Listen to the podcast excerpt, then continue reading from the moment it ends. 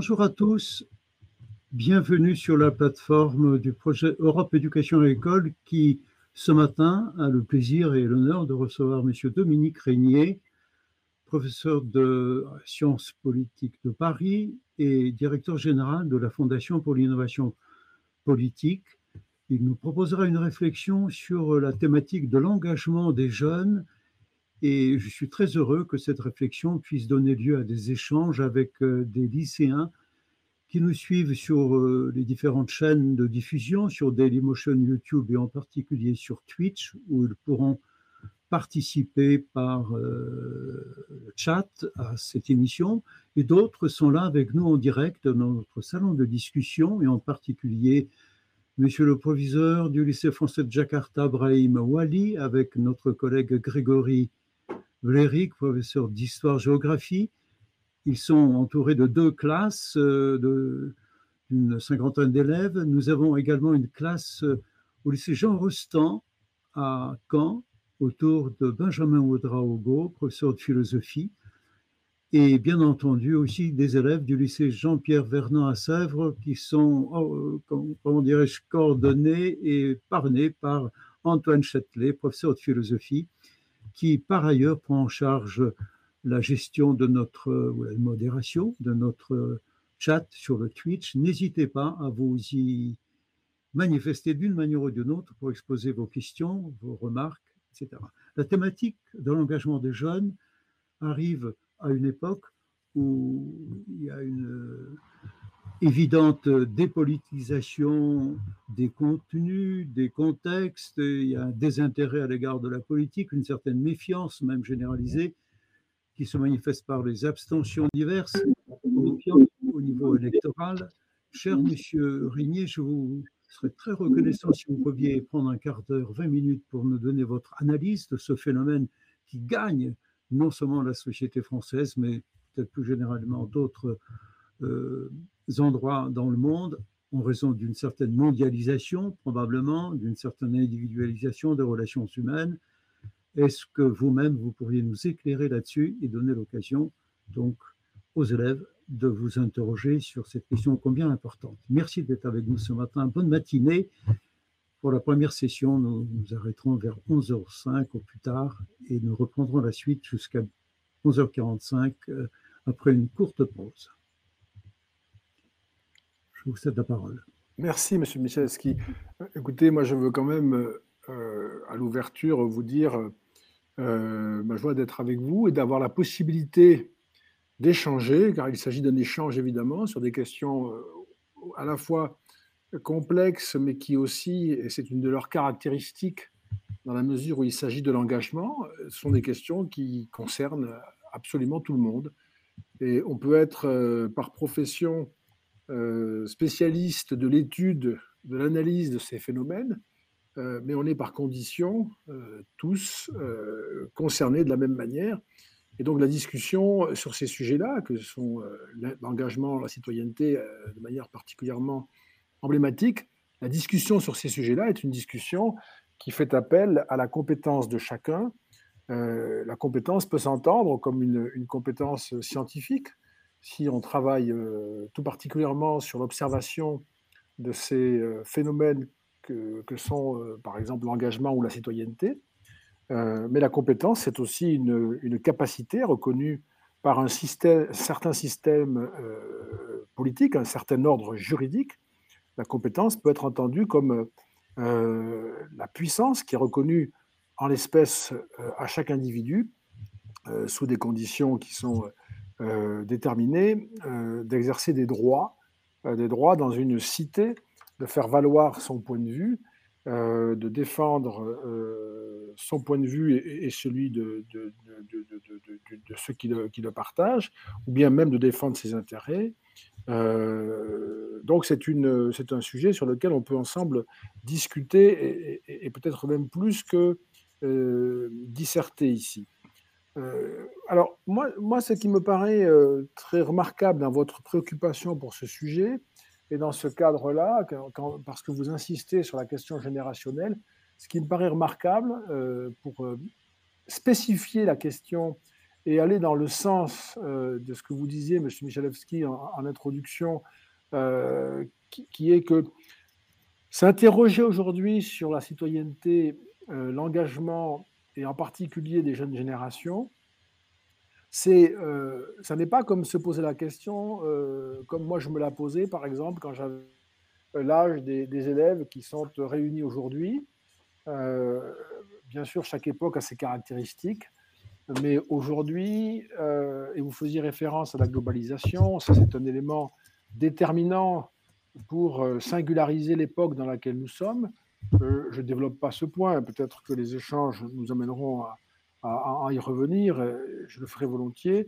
Mais, cette idée de globalisation, cette idée qui fait que nous sommes désormais euh, tous, euh, les humains, dans un espace public commun, même si nous avons des espaces publics spécifiques, nous appartenons à des nations ou à des ensembles de nations, c'est le cas pour les pays qui sont membres de l'Union européenne, pouvons appartenir à des systèmes qui sont plus, euh, plus relâché euh, qu'une nation ou même qu'un ensemble de nations comme l'Union européenne. On peut par exemple appartenir à une alliance atlantique euh, comme l'OTAN.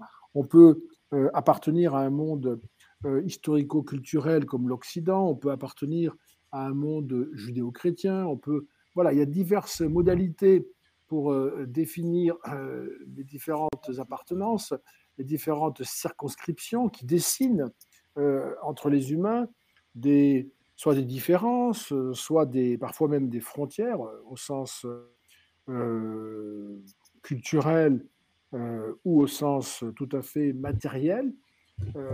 et chaque forme d'appartenance implique des, des possibles, mais il y a une, une, forme d'appartenance qui débouche non seulement sur des possibles, mais sur des droits, c'est-à-dire des possibles que l'on peut revendiquer pour soi-même euh, et qu'il n'est pas acceptable de vous refuser. Ce sont les, droits, les libertés euh, qui sont organisés dans le cadre du euh, régime démocratique sur lequel je, vais revenir rapidement.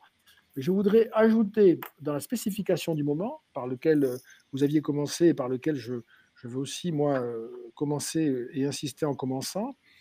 Quand, on, quand nous observons dans les enquêtes, dans les études, euh, l'engagement citoyen aujourd'hui, non seulement en France, mais dans le monde démocratique, quand nous observons cela, euh, eh bien, on note depuis pas mal d'années maintenant, hein, on note un processus de déclin de l'engagement civique, de l'engagement citoyen, un déclin, alors qui n'a pas la même ampleur, la même force, la même vitesse selon les pays que l'on peut euh, observer.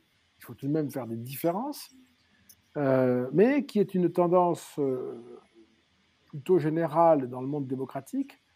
Et ce déclin nous amène à parler dans les réflexions, dans le monde de la science politique, par exemple, nous amène à parler de déconsolidation démocratique. La notion de déconsolidation démocratique me paraît importante pour euh, le, débat de, ce matin, parce que c'est l'idée que euh, quelque chose qui a été construit au fil des siècles, euh, et on sait que cette histoire est très longue, quelque chose qui a été construit, quelque chose qui a été accompli, quelque chose qui a été formalisé. C'est un ordre politique qui consacre euh, la citoyenneté, c'est-à-dire qui consacre pour les individus qui appartiennent à cet ordre politique euh, leur statut d'individus dotés de droits, jouissant de libertés, qui peuvent, ces droits comme ces libertés, revendiquer, y compris revendiquer contre l'autorité euh, contre l'État si l'État, si l'autorité venait à nier ses droits, ses libertés, à les réduire, à les remettre en question. Euh, il y a bien sûr des conditions très particulières dans lesquelles un État démocratique peut euh, interrompre la liberté d'une ou de plusieurs personnes, mais il y a des, des, conditions qui sont spécifiées et qui doivent être respecté. Et d'une manière générale, cet ordre politique, eh bien, ça a été euh, consolidé, fortifié, on appelle ça le monde démocratique. Hein. Euh, je dirais que pour, pour, prendre un monde qui nous ressemble et ne pas renvoyer à la démocratie antique athénienne souvent citée, mais dont on rappelle, j'espère à chaque fois qu'elle qu'elle concernait peu de libres, hein, peu d'individus libres, euh, les hommes, pas les femmes, les hommes libres, pas euh, les esclaves, euh, les Athéniens, pas les métèques, enfin, il y a toute une série d'exclusions. Donc, si, on prend le, monde démocratique tel que nous le connaissons aujourd'hui, grosso modo, il existe depuis la fin du 19e siècle, même si, en réalité, son accomplissement fondamental euh, date plutôt du XXe siècle. Hein. Je prendrai le critère euh, qui me paraît évident de l'universalité du droit de suffrage. Le droit de vote est devenu vraiment universel à partir du XXe siècle euh, et dans un pays comme la France, il n'y a pas si longtemps, finalement, que, les femmes ont le droit de voter avec les hommes. C'est 1944 pour le droit, 1945 pour les premières élections euh, qui, étaient des élections municipales auxquelles les femmes ont pu participer en France.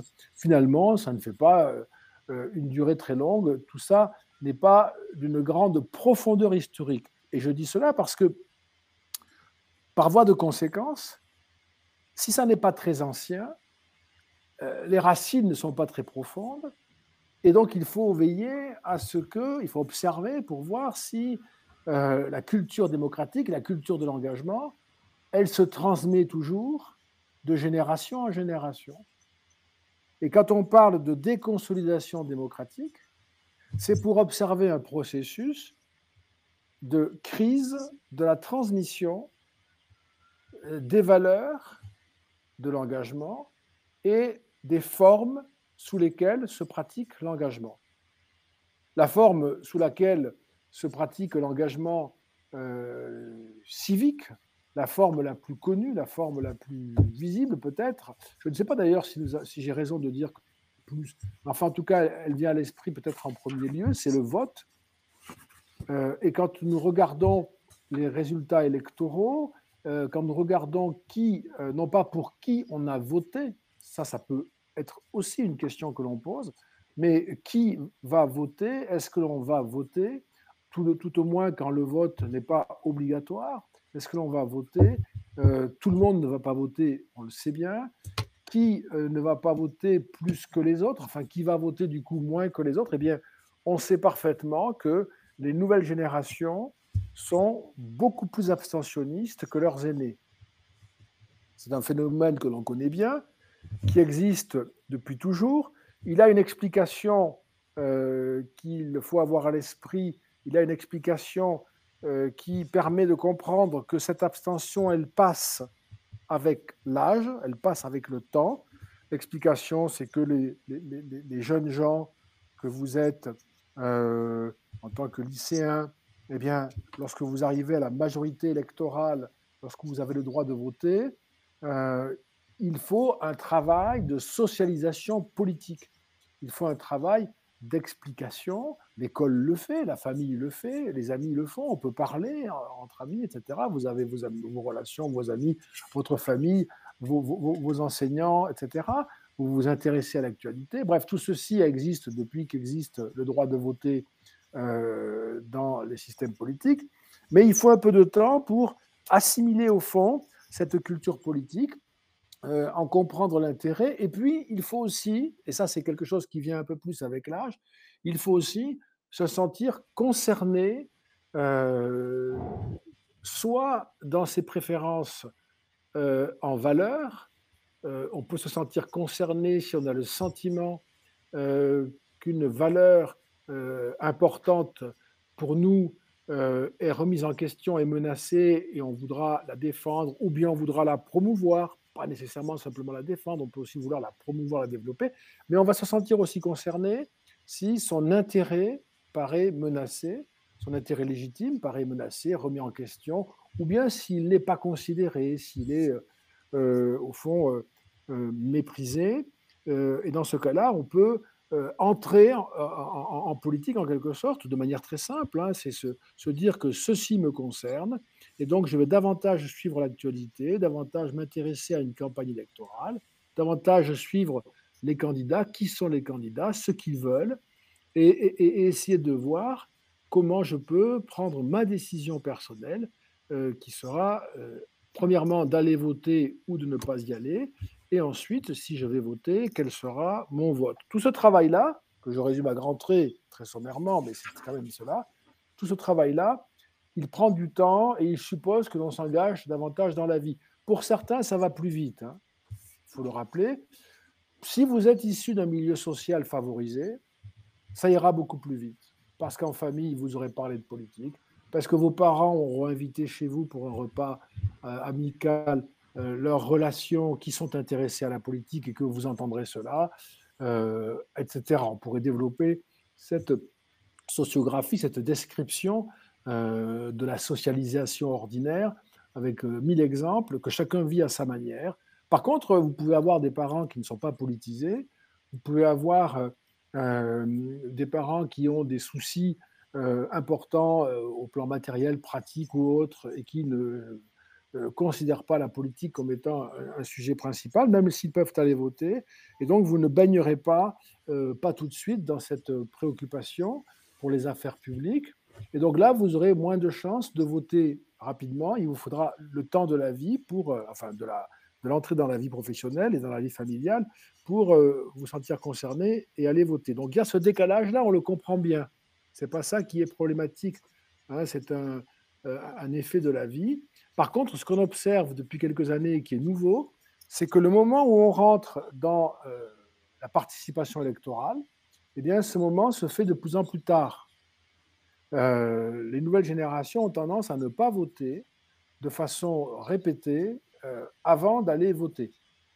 Et euh, parfois, euh, on a le sentiment que, à force de tarder à aller voter, on peut imaginer des, générations qui finalement renonceraient à voter. Non pas que le droit n'existerait plus, non pas que on, les en priverait, mais elles renonceraient à voter par des intérêts, par incompréhension, par rejet,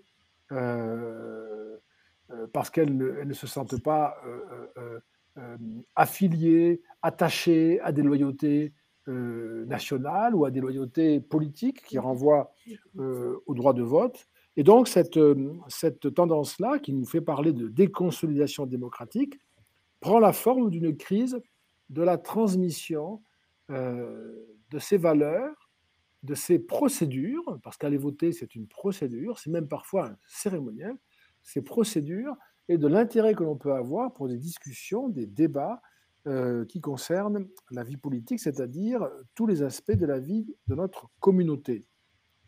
Ça, c'est un point qui est frappant. Euh, je vais vous donner une autre indication qui me préoccupe beaucoup. Donc, on peut mesurer l'abstention. Par exemple, euh, ça, ce n'était pas tout à fait le point, mais j'en profite pour le dire. Vous savez qu'aux dernières élections en France, les élections régionales en 2021, nous avons malheureusement battu des records d'abstention pour tous les électorats, pas simplement les jeunes, mais aussi leurs aînés. Et on a quasiment euh, enregistré une abstention de 70%. 70%, euh, c'est une abstention qui, si elle se maintenait, si elle se maintenait, cette abstention, si un tel niveau se maintenait, eh bien, l'élection elle-même perdrait toute sa légitimité.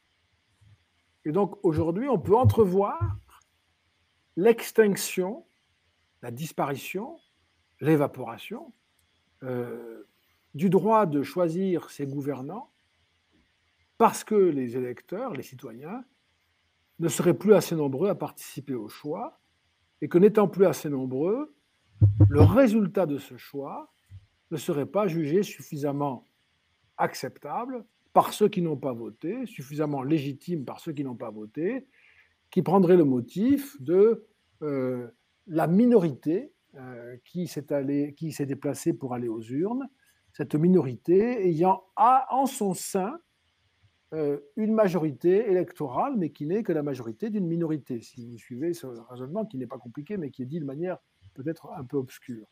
Eh bien, nous aurions un problème d'institution. On avait déjà observé ce problème d'abstention massive lors des élections municipales de 2020. Je ne retiendrai que le second tour, celui du 28 juin 2020, puisque le premier tour, euh, l'abstention s'expliquait évidemment par le confinement. On nous demandait de rester chez nous et d'aller voter, ce qui était contradictoire. Et donc, entre la crainte de la contamination et le commandement de rester confiné, on peut bien sûr comprendre l'abstention massive du premier tour des élections municipales de mars 2020. Par contre, le 28 juin 2020, le second tour, euh, l'abstention ne peut pas s'expliquer entièrement par le Covid, puisque nous étions déconfinés depuis le 11 mai, euh, ce qui faisait quand même pas mal de temps. Nous avons tous repris l'habitude à ce moment-là de faire nos courses, de nous déplacer, de revoir nos proches. Bref, nous savions aller d'un point à un autre, en nous protégeant d'ailleurs, et donc il était possible d'aller voter. L'abstention a été très importante, euh, exceptionnelle, mais j'ajouterai un point encore plus net.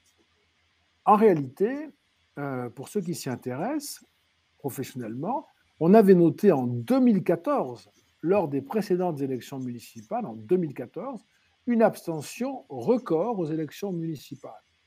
Et en 2014, il est évident que, comme il n'y a pas de crise sanitaire et qu'il n'y a pas eu de crise particulière de ce type, on ne peut pas expliquer euh, le record d'abstention aux élections municipales de 2014 par un facteur autre que cette déconsolidation démocratique. J'ajoute qu'en 2017, lors de l'élection présidentielle, lors du second tour, euh, alors qu'il y avait une opposition très claire, particulièrement mobilisatrice, entre un candidat, je veux dire, modéré, euh, je ne porte aucun jugement, c'est pour distinguer les, profils, un candidat modéré, Emmanuel Macron, et une candidate de type populiste, euh, Marine Le Pen. Donc il y avait un, second tour qui était mobilisateur, hein, pour ceux qui ne voulaient pas euh, de l'élection de, la chef du, Front National à ce moment-là à la tête du pays. Eh bien, on a battu un record d'abstention à la présidentielle avec plus de 25% d'abstention et 10% de vote blanc. Euh, pour ceux qui s'intéressent à l'histoire, il y avait déjà un record battu en 1969 au second tour de la présidentielle, mais ça n'avait rien à voir. C'était un, second tour entre deux candidats de droite modérés, et donc ça n'intéressait pas les électeurs de gauche de distinguer entre deux candidats de droite, et ça n'inquiétait personne puisque les deux candidats étaient modérés, et celui qui sera élu euh, était Georges Pompidou. C'est un cas très particulier, alors qu'en 2017, il y a bien une tension, une espèce de drame qui se joue, et ça n'empêche pas que les Français euh, vont euh, beaucoup s'abstenir. C'est le, le record si on ne retient pas 1969 depuis que les élections présidentielles existent, c'est-à-dire depuis la première 1965. Donc il se passe quelque chose. Et je vous disais qu'il y a un autre élément que moi je voulais partager avec vous, que je relève dans, les études que je mène euh, sur, dans les démocraties. Alors, j'ai mesuré ça une première fois euh, en, 2018 dans 42 pays différents. On a fait une enquête d'opinion dans chacun des pays. Et on a interrogé les individus de plus de 18 ans, tous ceux qui sont euh, majeurs et qui donc ont le droit de voter dans cette démocratie. Je fais remarquer au passage qu'en Autriche, on a le droit de voter à partir de 16 ans, mais que quand même la règle la plus courante, c'est 18 ans. Euh, eh bien, dans les pays, donc euh, les 42 démocraties, on a interrogé quand même plus de 40 000 personnes en tout. Hein. on demandait notamment, est-ce que ça vous paraît une bonne idée que tout le monde ait le droit de voter? Ou est-ce que ce serait une meilleure idée de réserver le droit de vote à ceux qui savent, à ceux qui s'intéressent, à ceux qui connaissent la vie politique? Et j'ai posé cette question parce qu'au fond, elle n'avait jamais été posée. Et je me disais, méfions-nous des, préjugés. Mon, sentiment était que le suffrage universel serait plébiscité, que les réponses euh, euh, qui allaient dominer seraient des réponses en faveur du droit de vote pour tous. J'étais surpris de découvrir que, euh, je vous le dis de la manière suivante, pour les personnes interrogées toutes, c'est-à-dire plus de 18 ans, en moyenne, 38% euh, nous disaient qu'il fallait réserver le droit de vote à ceux qui savent de quoi ils parlent. C'est beaucoup.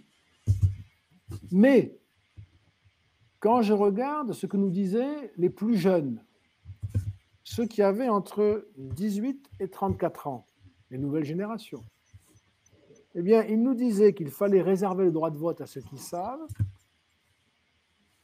à 48%.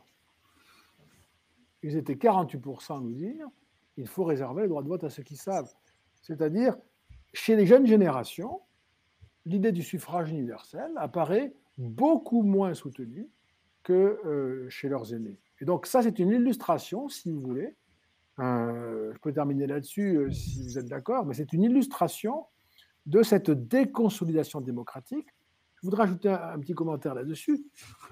la citoyenneté et l'engagement, peut-être qu'on y reviendra, sont conditionnés par la, la forme que prend le régime c'est conditionné par la forme démocratique. Tout particulièrement, la démocratie est le seul régime qui repose sur l'engagement des individus qui sont gouvernés. S'il n'y a pas de transmission par l'école, par les médias, par les amis, par le débat, par euh, euh, la vie, s'il n'y a pas de transmission euh, des valeurs, c'est-à-dire ici par exemple, le suffrage doit être universel tout le monde doit avoir le droit de voter, tout citoyen, tout membre de la communauté. S'il n'y a pas de transmission des valeurs, s'il n'y a pas de transmission des pratiques, le fait d'aller voter, eh bien, il n'y aura vite plus de démocratie, car contrairement à ce qu'on pense, et les Occidentaux se sont beaucoup trompés là-dessus, y compris récemment, la démocratie, ça n'est pas une affaire d'institution seulement, ça n'est pas une affaire avant tout d'institution, c'est une affaire de culture. S'il y a des institutions sans la culture démocratique, il n'y a plus de démocratie. Ça sert à rien d'avoir un parlement élu, ça sert à rien d'avoir euh, une constitution. Euh, il ne se passera rien, il se passera peut-être une catastrophe, mais il ne se passera rien d'utile et, rien de beau si les individus ne sont pas impliqués dans la vie de cet État à forme démocratique. Donc la démocratie, c'est une culture, euh, la pratique est aussi une expression de cette culture, le fait d'aller voter. Si on ne transmet pas cette culture, l'extinction, l'affaiblissement, peut-être même la disparition de la culture démocratique entraînera euh, ipso facto la fin de la démocratie comme réalité, même si les institutions demeurent. Merci beaucoup, Monsieur Régnier. Euh, je me tourne maintenant vers tous ceux qui sont connectés dans, à notre espèce de discussion pour échanger avec vous. Et je donne la parole à notre collègue euh, Grégory Vléric et à ses élèves, Bonsoir ou bonjour. Oui, donc euh, nous au lycée de Jakarta, on est un peu dans une situation euh, un peu particulière parce qu'on est toujours en, semi confinement et donc les élèves sont à la maison.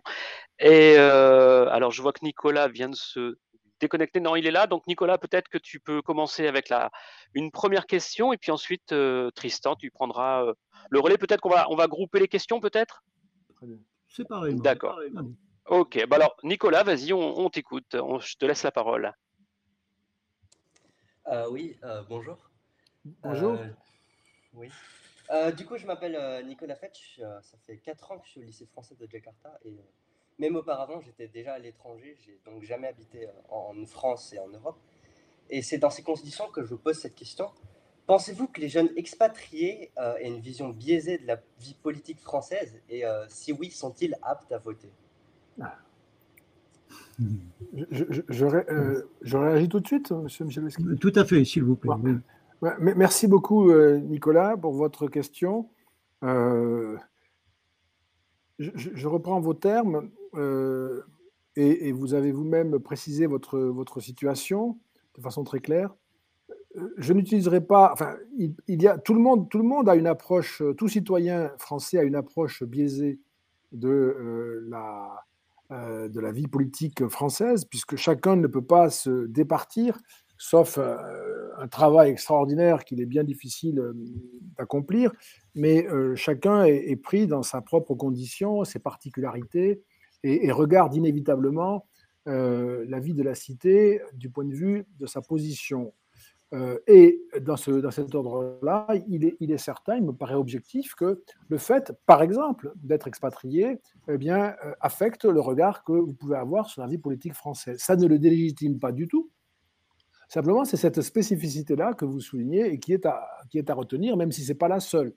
Vous êtes, vous êtes jeune, vous êtes un jeune homme, vous faites certaines études, etc. On pourrait euh, décliner comme ça les caractéristiques qui vous mettraient d'ailleurs dans euh, dans le même groupe de caractéristiques, si on choisissait d'autres caractéristiques, que euh, beaucoup de vos, de vos camarades euh, qui ne sont pas expatriés. Ça, c'est la première remarque. Puis la deuxième remarque, je dirais que en réalité, il me semble que votre position d'expatrié apporte et, montre d'ailleurs la, puissance de, la notion d'engagement, apporte un bénéfice réel à la vie publique et au débat public euh, d'une manière générale, je le dirais parce que la position d'expatrié, comme d'autres positions, est une position qui euh, alimente euh, la discussion que l'on peut avoir par une expérience qui est, qui est moins répandue et donc qui est enrichissante et éclairante pour ceux qui ne la connaissent pas et qui partageraient avec vous à ce sujet. Mais aussi, je terminerai là-dessus parce que, comme il a été dit au départ, même rapidement, mais malgré tout c'est essentiel, dans un monde globalisé, euh, les Français expatriés ont certainement beaucoup à dire aux Français qui ne le sont pas expatriés euh, sur euh, la manière dont fonctionne la vie politique française, la manière dont le pays est perçu, la manière dont le pays parle du reste du monde. C'est, je crois, particulièrement utile d'avoir le, point de vue des expatriés aujourd'hui. Merci beaucoup. Est-ce que Tristan que je vois à l'écran pourrait se tourner un tout petit peu vers la lumière et nous donner son, son point de vue sur le sujet? Tournez-vous un petit peu vers la lumière, cher Tristan, Tristan qu'on vous voit davantage. Allez-y. Bonjour. Bonjour. Euh, donc, euh, je, m'appelle Tristan Samy et euh, moi, pour ma part, je, viens d'arriver au lycée de Jakarta au début de l'année. et donc, j'aurais une question euh, sur euh, euh, l'éducation par rapport à la politique plutôt. donc, pensez-vous qu'on doit encourager la réflexion politique dans le cadre scolaire? Et si oui, comment et à partir de quel âge? Alors, merci Tristan pour votre question qui est riche. Je, répondrai sans détour euh, oui, euh, il faut encourager la réflexion.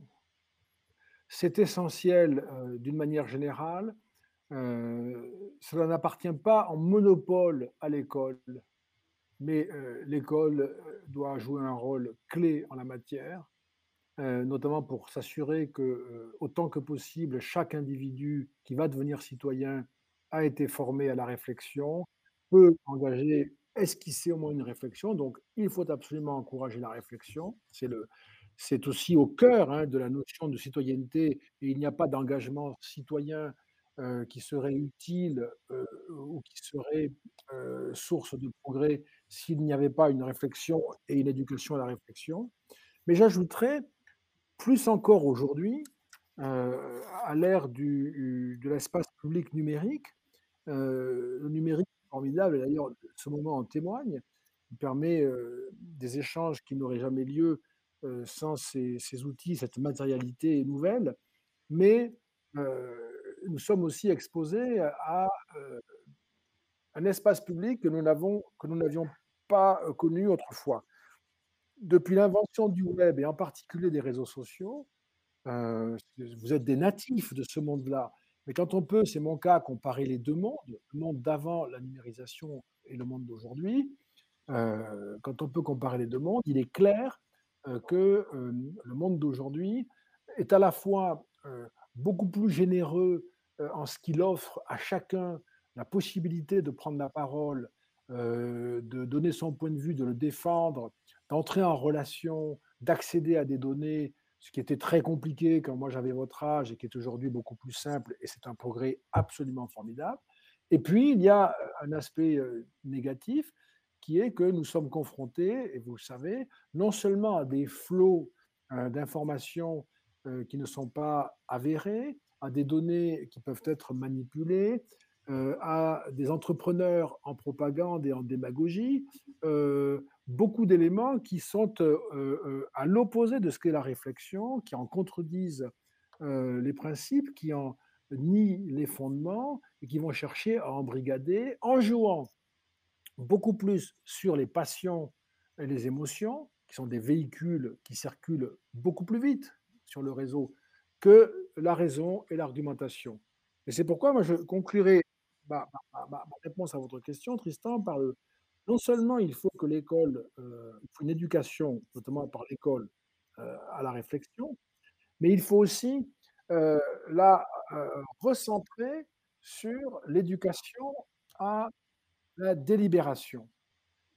C'est-à-dire que les uns et les autres, bien sûr, je m'inclus là-dedans évidemment, nous avons, on le sait, ça a été étudié de mille manières, nous avons tendance à aller, surtout avec le web, à aller vers les opinions que nous partageons.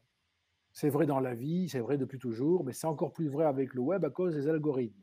Donc nous avons tendance à aller vers les opinions que nous partageons, vers, vers ceux qui partagent nos opinions. Et donc nous rencontrons trop peu les opinions contraires. Euh, c'est encore une fois une histoire vieille comme le monde, mais le numérique l'amplifie.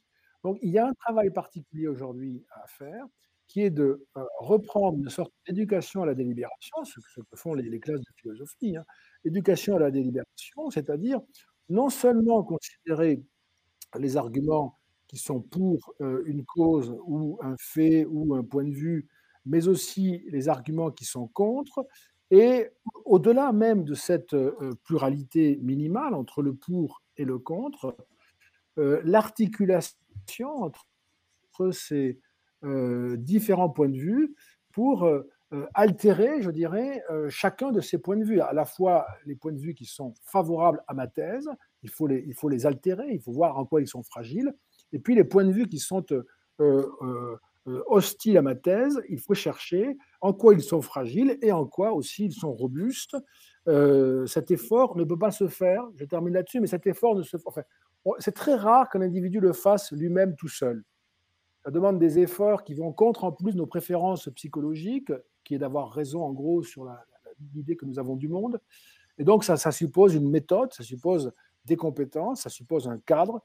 Euh, et pour le résumer, euh, c'est le, le, rôle de l'école et c'est le lieu de l'école que d'organiser cette délibération comme une euh, pratique de la réflexion. Ça devrait être aussi le rôle des médias, mais les médias le font trop peu soit les médias mettent en avant euh, les points de vue euh, relativement euh, homogènes parce qu'il y a une sorte de préférence, et au fond, on a des médias d'opinion qui ne vous confrontent pas à des opinions autres, différentes, voire contraires, soit les médias comprennent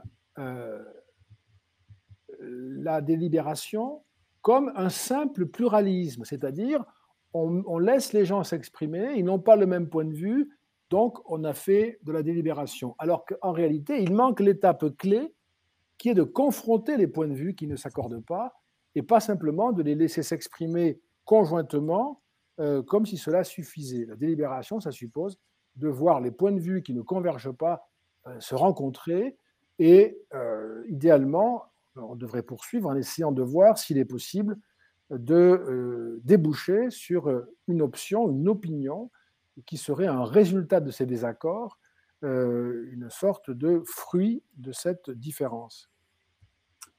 Merci beaucoup, Monsieur Régnier. Je me permets de solliciter les élèves du lycée Jean Rostand à Caen, mais leur technologie est un petit peu en retard. Est-ce que Benjamin est prêt? Peut-il activer sa caméra? S'il vous plaît. Sinon, euh, vous passerez peut-être dans la deuxième session, si tout va bien, un signe de la part euh, du lycée Jean Rostand, s'il vous plaît. On verra bien. Cher Antoine, est-ce qu'il y a des choses qui se passent sur notre chaîne Twitch? Euh, et éventuellement aurait-tu une question, une dernière brève question à poser pour terminer cette première partie de notre programme? Pour l'instant, je pense que les, les, élèves sur Twitch, effectivement, sont en train de euh, réfléchir aux questions. J'avais une dernière question à poser à M. Régnier, qui se fait, qui se fait le médecin du déclin démocratique, mais comme chaque médecin, semble-t-il, il apporte des solutions et des remèdes. J'imagine que vous allez en parler. Est-ce que il y a la possibilité de, de trouver une pharmacopée aujourd'hui pour enrayer ce déclin et cette crise démocratique En deux minutes, s'il vous plaît, puisque même pour des raisons techniques, nous ne pourrons pas aller au-delà de deux ou trois minutes avant de nous reconnecter tous à nouveau. On vous écoute, Monsieur Verigné. Alors, merci, chers collègues, pour. Euh, c'est une question immense, bien sûr. Donc, elle, elle, elle, elle, effraie a priori. Euh, ah, même de l'autre côté, je suis un peu partagé parce que il est possible aussi, ça peut peut-être produire un effet curieux sur notre auditoire, mais il est possible aussi que euh, nous nous trouvions à une étape historique euh, qui serait celle de la fin des démocraties. Il n'y a pas de raison de considérer euh, que la démocratie serait cette forme de régime dont la durée serait garantie pour toujours parce qu'elle reposerait sur des bons principes. la force des principes sur lesquels repose la démocratie peut être montrée, elle peut convaincre, elle me convainc par exemple en ce qui me concerne, mais cette puissance-là n'est pas suffisante pour amener les individus à faire vivre ce régime, notamment en, participant. Et il est certain que la démocratie étant le résultat d'une longue histoire, elle est dans un processus historique et elle-même peut aussi bien être à son terme, ce qui voudrait dire que les solutions seront au fond des, des, des cautères, des pis-aller, et que nous n'arriverons pas à faire autre chose qu'accompagner le déclin euh, d'une expérience historique qui s'éteindrait. Euh, moi, je considère ça comme une hypothèse très sérieuse. Et je pense euh, à un texte de Clément Rosset que je trouve remarquable, qui est dans l'antinature, le commentaire qu'il fait de Machiavel, ah, c'est un texte court que peut-être les élèves ont, lu ou pourraient lire avec profit, et dans lequel Clément Rosset insiste sur le temps qui est le grand défaiseur des choses, euh, en s'inspirant de Machiavel, qui avait cette vision-là. L'histoire, c'est l'histoire de l'émergence, de, la maturité et de la disparition des formes d'organisation humaine, et c'est à la politique d'arriver à organiser la durée mais la tendance, elle est à la disparition. Et, c'est donc dans des, réponses institutionnelles, philosophiques et pratiques qu'on peut faire durer un système qui est travaillé par le temps, même s'il me semble que l'hypothèse d'une fin de cycle historique doit être envisagée.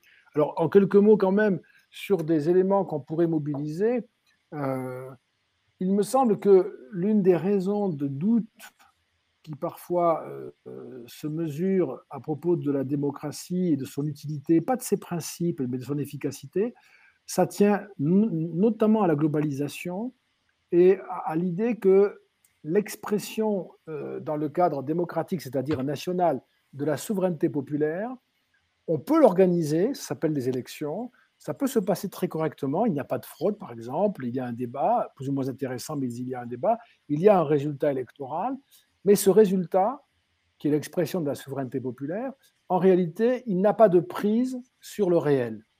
Il ne produit pas de conséquences.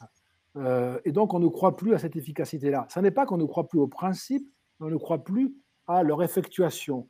Et du coup, une solution, mais vous voyez, c'est une solution un peu curieuse, mais une solution serait de réfléchir à la manière dont on peut accroître les performances de la puissance publique euh, dans sa capacité à opérationnaliser la volonté euh, qui s'est exprimée formellement dans les urnes. Et il me semble que c'est une des pistes qu'a choisi depuis pas mal de temps, euh, qu'ont choisi les Européens. L'idée de former une sorte de puissance publique commune qui viendrait euh, s'articuler aux puissances publiques nationales et leur donner un pouvoir plus grand, le pouvoir plus grand de déterminer leur destin et donc euh, déploierait la capacité même de chaque État-nation euh, qui serait peut-être plus en situation de euh, réaliser ce que les électeurs souhaitent, attendent, appellent. Et donc de réenchanter en quelque sorte la souveraineté populaire.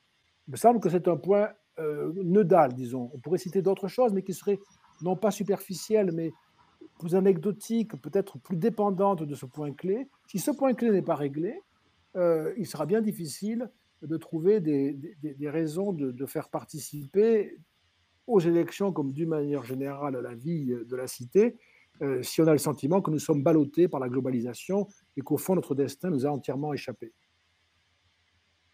Merci beaucoup. Merci beaucoup.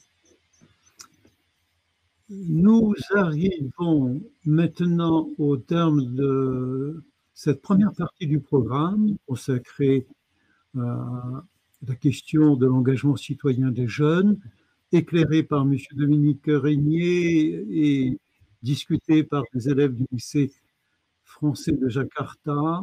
Euh, d'autres nous suivent sur Twitch euh, sans trop pouvoir intervenir en direct. Merci de votre attention. Je vous demande de patienter 30 secondes et de vous déconnecter tous, voire de réactualiser votre page. Pour des raisons techniques, ça nous permettra de faire un deuxième programme d'une qualité technique un peu meilleure que la fin de cette première partie. Désolé. Merci à tous et à tout de suite.